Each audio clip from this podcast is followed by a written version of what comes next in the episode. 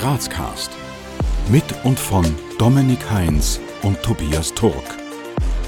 Gespräche mit Persönlichkeiten der Stadt. Ja, sehr geehrte Magister Rinner, freut uns, dass Sie den Weg zu uns ins Studio gefunden haben. Danke, dass Sie unserer Einladung gefolgt sind und herzlich willkommen bei Grazcast. Danke für die Einladung, ich freue mich auf das Gespräch. Wir freuen uns auch und bevor es wirklich losgeht, darf der Tobias Sie noch ganz kurz vorstellen. Magister Bernhard Rinner studierte Rechtswissenschaften sowie auch Gesang und startete seine berufliche Laufbahn als politischer Sekretär beim damaligen Landeshauptmann-Stellvertreter Hermann Schützenhöfer. Von 2004 bis Anfang 2007 war er Geschäftsführer der Instyria Kultur Service GmbH, bevor er 2007 Geschäftsführer der Steirischen Volkspartei und 2010 Landtagsabgeordneter wurde. Seit dem 1. Jänner 2014 ist Bernhard Rinner Geschäftsführer der Bühnen Graz GmbH und in seine Zuständigkeit fallen somit unter anderem das Opernhaus Graz, das Schauspielhaus Graz, Next Liberty, Orpheum, Dom im Berg und Kasematten. Sehr geehrter Herr Magister Rinner, durch Ihr Wirken beeinflussen Sie nicht nur maßgeblich die Grazer Kulturszene, sondern Sie kennen sich logischerweise in der Grazer Kulturszene auch wunderbar aus. Daher eine Frage direkt vorweg. Ähm, hat sich die Grazer Kulturszene von drei Jahren Pandemie bereits erholt? Noch nicht ganz, ist meine direkte Antwort. Wir sehen in der Publikumsstruktur, dass wir etwa 15 bis 20 Prozent noch nachhinken gegenüber Vor-Corona-Daten. Ähm, wir haben auch eine Studie machen lassen bei unserem Publikum und wir sehen, dass es hier ein sehr indifferentes Bild gibt, was der Grund dafür ist. Es gibt eine große Gruppe, auch älteres Publikum, das sich sagt, ich habe Angst, auch in geschlossene Räume zu gehen. Man glaubt das nicht, nach wie vor. Äh, und es gibt eine, eine Gruppe von Leuten, die sich vielleicht anders zurechtgemacht haben. Stichwort Netflix und mhm. sonstige äh, Social-Media-Kanäle oder Freizeitverhalten. Und wir treten so mit, mit den Theatern in direkte Kon Konkurrenz mit der Unterhaltungsindustrie. Mhm. Und das ist ein Match, wo ich nicht weiß, wie es ausgehen wird.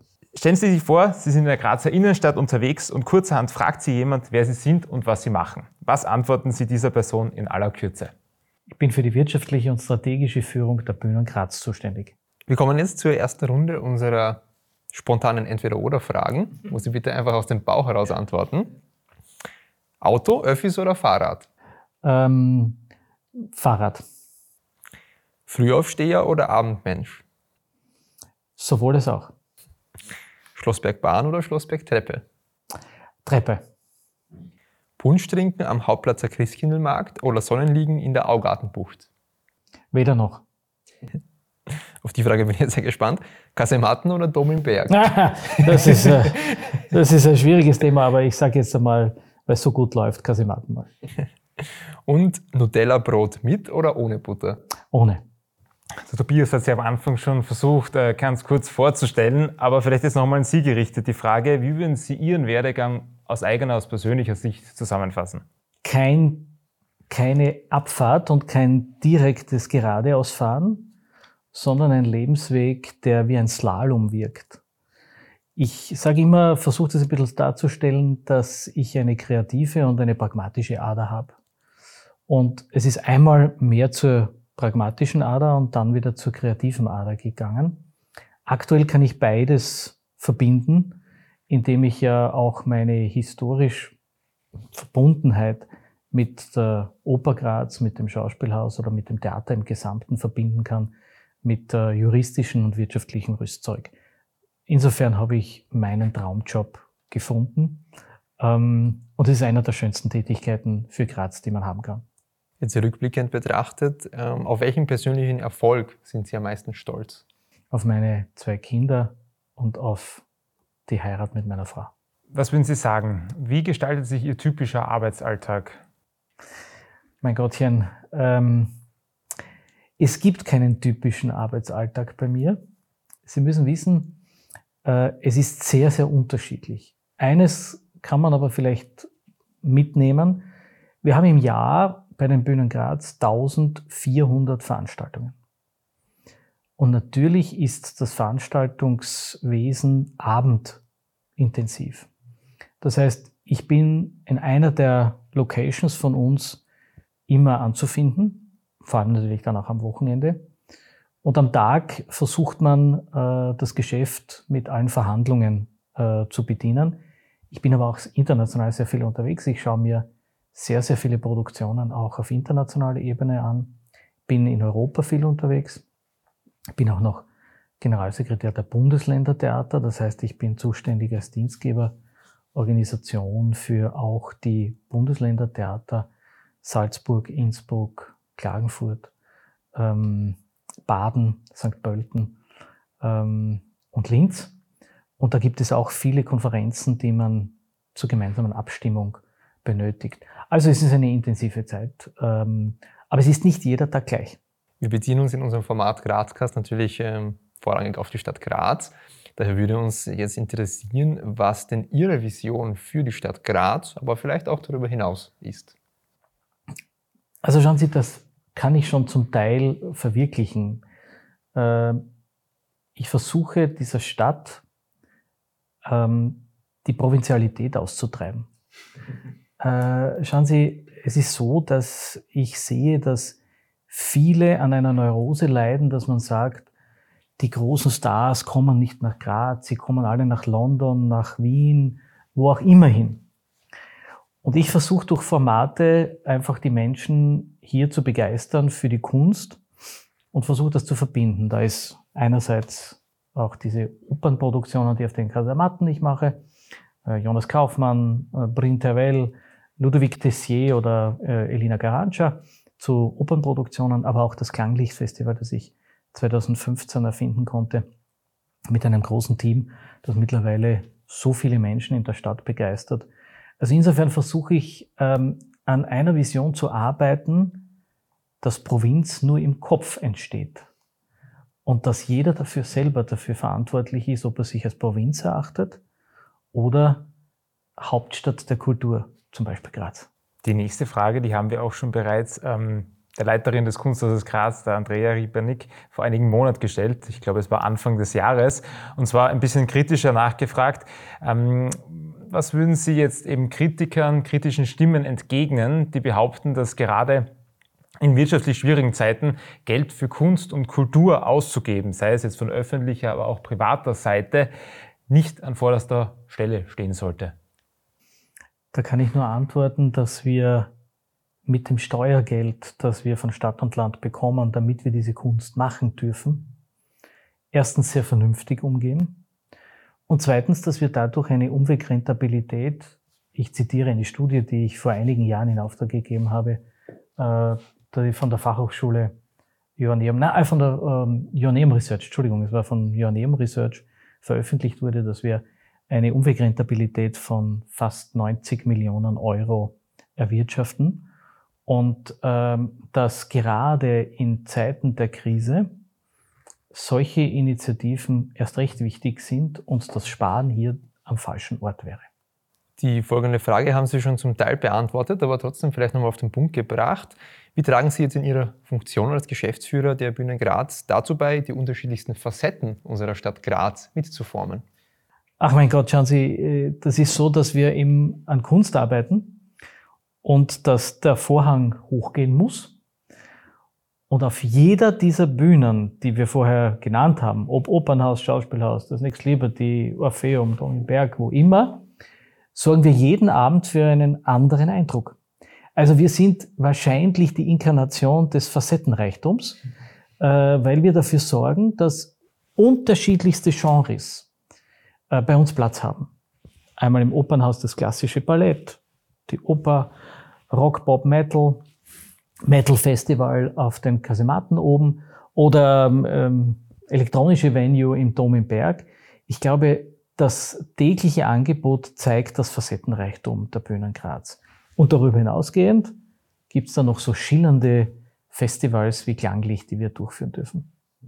Wie kann man sich das vorstellen? Ähm, ähm gestaltet sich so eine Programmplanung? Das heißt, wer entscheidet, wer jetzt als nächstes in Domenberg spielt oder was für ein Theaterstück als nächstes im Programm steht?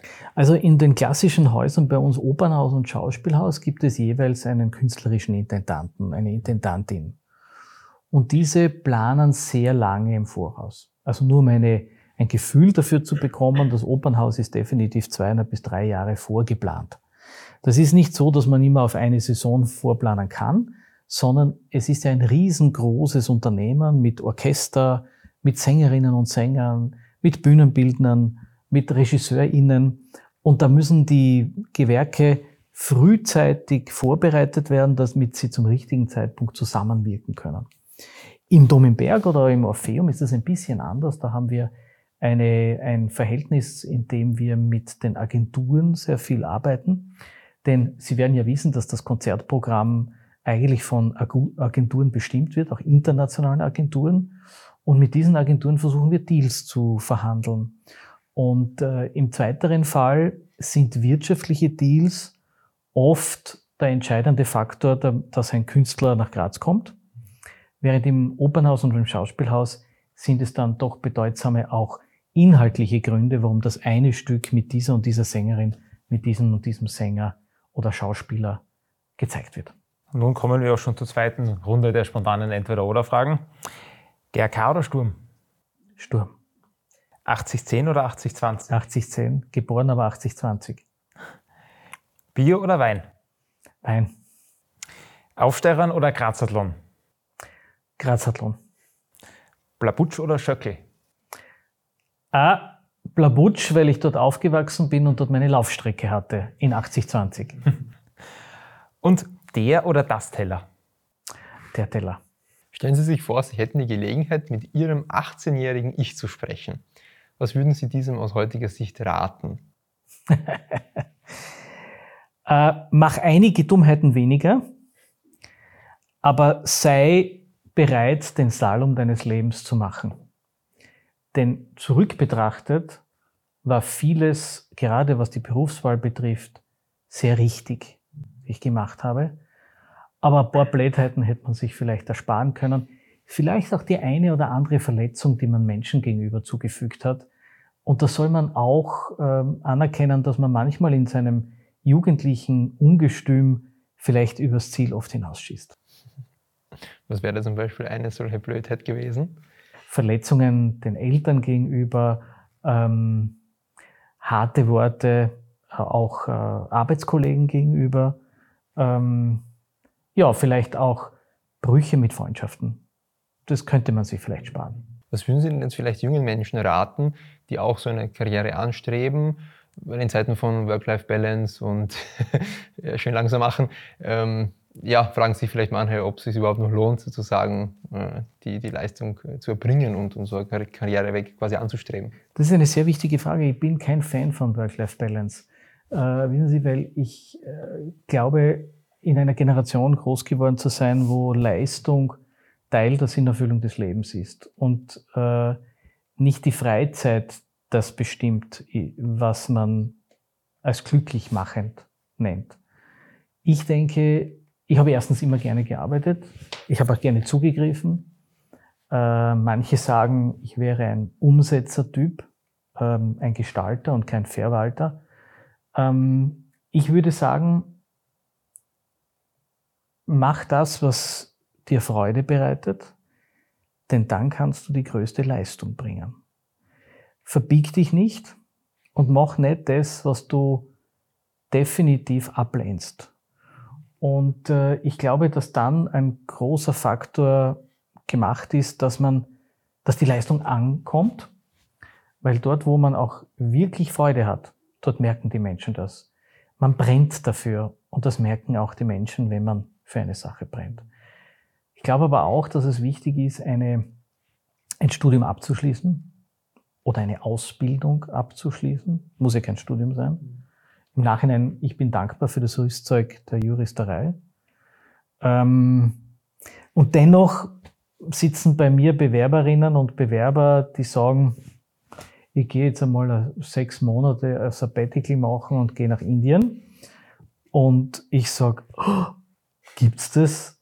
Sie könnten den Job bei mir, den Job Ihres Lebens haben und Sie gehen jetzt einmal ähm, ein Sabbatical machen. Daran muss ich mich erst gewöhnen, muss ich ehrlich gestehen.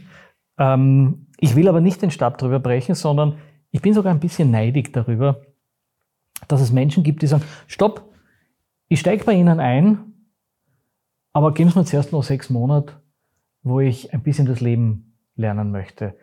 Und auf das bin ich ein bisschen neidig, dass dies, ich finde es gar nicht kurzbar, aber diese, diese, diese Freiheit, die Jugend sich gibt, das finde ich wieder gut.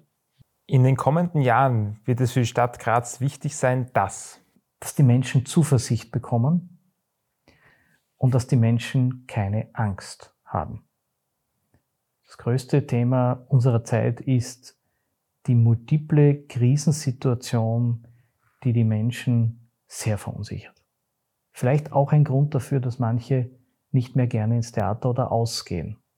Es ist erstaunlich. Es gibt einfach trotzdem Leute, die darunter sicher, weil sensibel leiden. Mut machen. Keine Angst haben in Graz, das wird das Schönste. Ein Ziel von Grazcast, von dem, was wir tun, ist es, äh, nicht nur so spannende Persönlichkeiten wie Sie, unseren Zuseherinnen und Zuhörern Ich fühle mich sehr geehrt, wenn Sie das so sehen. sondern äh, ein Ziel ist es auch, äh, unseren Zuseherinnen und Zuhörern die Möglichkeit zu geben, mit diesen Persönlichkeiten leicht in den Austausch zu kommen. Daher die direkte Frage an Sie, wie kommt man jetzt mit Ihnen ins Gespräch? Also ich habe natürlich ein offenes Büro. Ich habe eine Sekretärin, die ähm, E-Mails, wo Terminanfragen kommt, gerne entgegennimmt und mit mir abcheckt. Es passiert aber auch, dass ich über Social-Media-Kanäle, Instagram, Facebook erreichbar bin und manche mir dann auch schreiben über diese Kanäle, über Kommentare. Ähm, ich bin da relativ unkompliziert, glaube ich. Ähm, aber es sollte keiner das Gefühl haben, eine Barriere überwinden zu müssen. Ich setze mich gerne äh, den Fragen, Wünschen und Beschwerden unseres Publikums oder der Grazerinnen und Grazer auseinander. Und jetzt ging Schluss schon hin. Welche Botschaft würden Sie gern unseren Zuhörerinnen und Zusehern mit auf den Weg geben? Ähm, ohne Kunst geht es auch nicht. Es ist sehr wichtig, dass wir ähm, beim Leben auch neben den Lebenserhaltungs- Maßnahmen, die wir setzen, wie Essen, wie sich äh, gut kleiden vielleicht und, und auch äh, die Ärzte aufsuchen, äh, Sport machen, dass wir den Kreativen zuschauen. Denn das ist auch so, dass wir vielleicht den Blick für unsere eigene Tätigkeit dadurch schärfen. Und äh, das könnte helfen. Ein Theaterbesuch äh, könnte auch dafür sorgen, dass manche Assoziationen losgetreten werden, für kreative Köpfe. Und es ist mir da und dort schon passiert, dass Menschen in einer Aufführung bei uns waren und dann mir geschrieben haben, sie hätten diese und diese Idee, ob ich nicht mit ihnen gerne über diese Idee sprechen würde. Herzliche Einladung. Aber ohne Kunst geht es auch nicht. Ja, und zum wirklichen Abschluss haben wir noch ein paar offene Sätze, die Sie uns bitte vervollständigen. Ihr Lieblingsort in Graz ist? Der Schlossberg. Als echter Grazer, als echte Grazerin muss man zumindest einmal am Schlossberg geküsst haben. Was die meisten Grazer, die meisten Grazerinnen nicht wissen, ist das? Ähm, dass es versteckte Orte gibt ähm, und dass es eine lebenswerte Stadt ist und viele es nicht so lebenswert sehen. Das ist, fällt mir immer wieder auf, dass die Menschen das übersehen, die Grazerinnen und Grazer ich sehe oft einen, ein fehlender Stolz gegenüber dieser Stadt. Das, was ich vorher beschrieben habe, auch mit vielleicht mit der Neurose gegenüber anderen Großstädten, gegenüber Wien. Natürlich ist es eine Neurose der zweitgrößten Stadt, meistens äh, in einem der Länder. Aber schauen Sie genauer hin. Und Ihre letzte WhatsApp-Nachricht war? Ähm, komme zum Risotto nach dem Interview. dann wollen wir Sie nicht länger aufhalten. Herr Magisteriner, vielen Dank für den Besuch, danke für die ganzen Einblicke und Ausführungen. Ähm, es hat uns sehr gefreut und wir freuen uns auf ein Wiedersehen. Danke für die Einladung. Schön was. Wir danken euch fürs Abonnieren, Kommentieren und Teilen. Bis zum nächsten Mal bei Grazcast.